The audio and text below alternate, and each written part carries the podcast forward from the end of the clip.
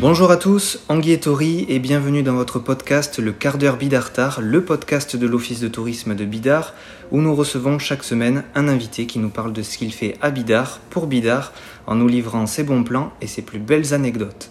Et aujourd'hui, on a la chance d'avoir deux invités. On reçoit Patrice et Chabi, les frères Ibarbourg. Bonjour messieurs, comment ça va Bonjour. Bonjour, et ça va très bien. Alors, on est euh, vraiment très heureux de vous recevoir sur ce podcast. Donc, merci beaucoup pour le temps que vous allez nous consacrer. Pour vous présenter un petit peu, vous gérez la table des frères Ibarbourg, une table réputée du Pays Basque, mais c'est surtout une histoire de famille qui aujourd'hui est portée par la troisième génération alors racontez-nous un peu l'histoire de votre famille qui gère avec passion ce restaurant gastronomique depuis des années. D'abord, pour commencer, avec, Patrice, les deux ont travaillé ensemble depuis 2013.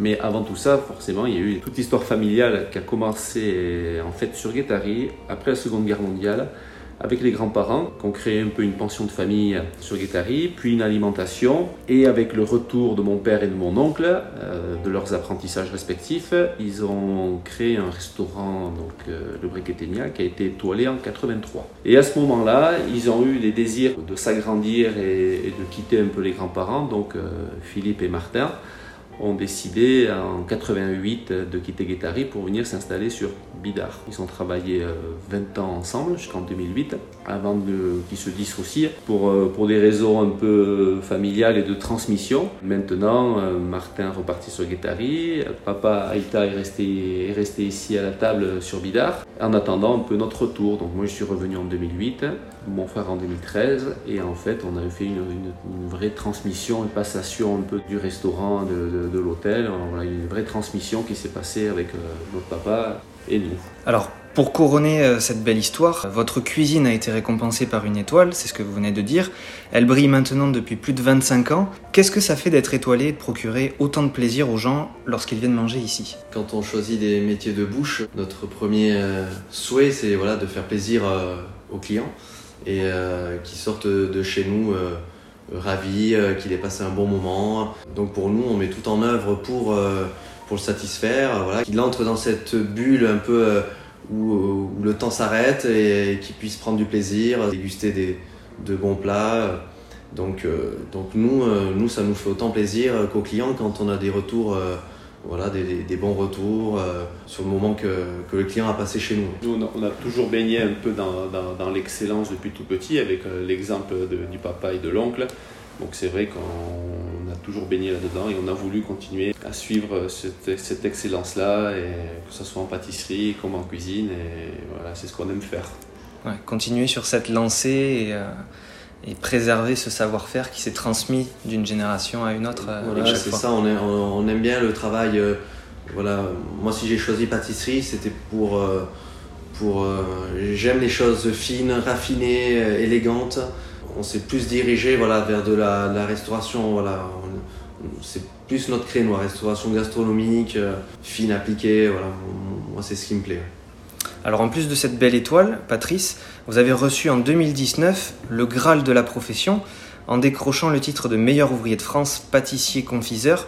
Alors justement, comme on est euh, très gourmand par ici, parlez-nous un peu de cette spécialité. Alors euh, tout d'abord le, titre de meilleur ouvrier de France, ça a été un un travail, euh, euh, oui, très personnel, mais un travail après commun d'équipe. Voilà, toute la famille a été euh, impliquée, formé un bloc hmm. pour que moi je puisse après me décaler à 100% et vraiment pousser au maximum que ce que je pouvais faire. Donc le, titre de meilleur de France, ça réunit tout ça. C'est un mélange de, entre la famille, le travail, voilà, tout, tout, le monde doit être... il faut qu'il y ait une cohésion en fait de tout le monde. Et ensuite, euh, moi c'est vrai, au niveau de ma spécialité, j'ai beaucoup aimé travailler le, le, sucre. Le sucre, ça a toujours été un domaine, euh, il est venu plus tard euh, dans, dans, ma carrière, à partir de, de 25 ans. Hein. Jusqu'à, jusque-là, j'avais toujours privilégié travailler les bases. Et à partir de 25 ans, voilà, explorer un petit peu d'autres univers dans mon métier. Et, c'est là que le côté artistique du métier en s'appliquant au sucre ou au chocolat m'a vraiment bien plu et c'est à ce moment-là voilà, où j'ai où j'ai pu pratiquer euh, beaucoup, euh, beaucoup de sucre du coup. Alors on connaît un peu votre cuisine, c'est une cuisine qui se veut créative, qui recherche sans cesse la compatibilité des saveurs, et vous avez cette complémentarité entre frères, qui fait d'ailleurs votre force, puisque d'un côté on a Chabi, qui travaille tout ce qui est salé, et de l'autre on a Patrice qui travaille tout ce qui est sucré comme on vient de le dire, donc euh, avec son titre de meilleur ouvrier de France. On sait aussi que vous aimez associer les produits du terroir pour élaborer vos plats. On le voit d'ailleurs quand on parcourt un peu la carte du restaurant. Et finalement, on voit bien que c'est important pour vous de travailler et de valoriser les produits d'ici. Complètement, on est totalement inscrit dans notre, euh, dans notre terroir, dans notre territoire, dans ce paysage local c'est très important pour nous. On est très soucieux un peu de, travailler, on va dire, en circuit court, que ce soit avec nos maraîchers, que ce soit avec euh, nos poissonniers. On récupère également, on a beaucoup de pêcheurs qui viennent nous voir pour nous vendre directement du poisson. Également au niveau de, la viande, on travaille beaucoup également en, local, que ce soit avec euh, le cochon quintois, avec, avec euh, Eric Hospital, que ce soit avec l'agneau de lait des Pyrénées, euh, voilà, on a vraiment cette démarche locale euh, qui est, très importante pour nous. Les ramasseurs de champignons. On a toujours été éduqués comme ça depuis, tout petit, où c'est vrai que les parents ont toujours travaillé un peu avec les, gens qu'ils avaient autour de, de soi. Ça permet d'avoir un, lien aussi fort, ça nous permet de raconter également une histoire sur les produits, la manière dont ils sont accompagnés à le moment où on va choisir, le moment où il va y avoir le semis, la pousse, on voit les choses grandir normalement, c'est pas des choses qu'on va acheter euh, on va dire euh, d'une manière un peu plus lambda comme on peut avoir dans les supermarchés. il y a vraiment cette démarche où on cherche vraiment la quintessence du produit avec des gens avec qui on aime travailler et qui aiment travailler avec nous et c'est très, très important pour nous au jour d'aujourd'hui d'être travaillé, avec euh, le collectif local. Alors il paraît aussi que vous avez décidé de mettre en place un potager à deux pas de la cuisine où on trouve des herbes aromatiques mais aussi des fleurs comestibles. Alors on a trouvé ça génial et on se dit qu'au final vous êtes déjà très bon en cuisine mais en plus de ça vous avez aussi la main verte. Alors c'est quand même formidable. Parlez-nous un peu de ce jardin et de ce qu'il apporte à votre cuisine au quotidien. Ce jardin c'était euh, Aïta qui l'a créé euh, donc, moins 20 ans, il avait fait quelques petits carrés à côté de la cuisine.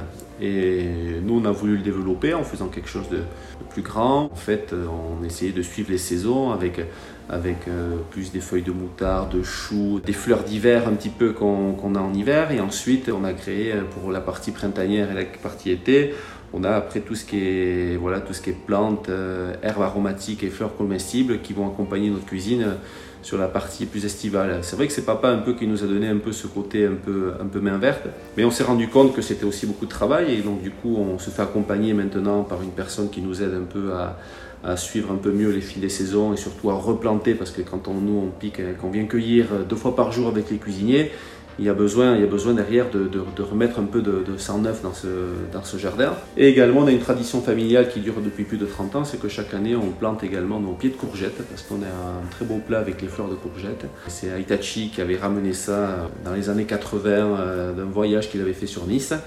Et du coup, ils avaient commencé à travailler ça avec, euh, Aïta, et maintenant, euh, maintenant, nous aussi, on le perpétue, et chaque année, on fait nos, pieds de courgettes, et, pour faire cette belle recette qu'on a liée avec des langoustines.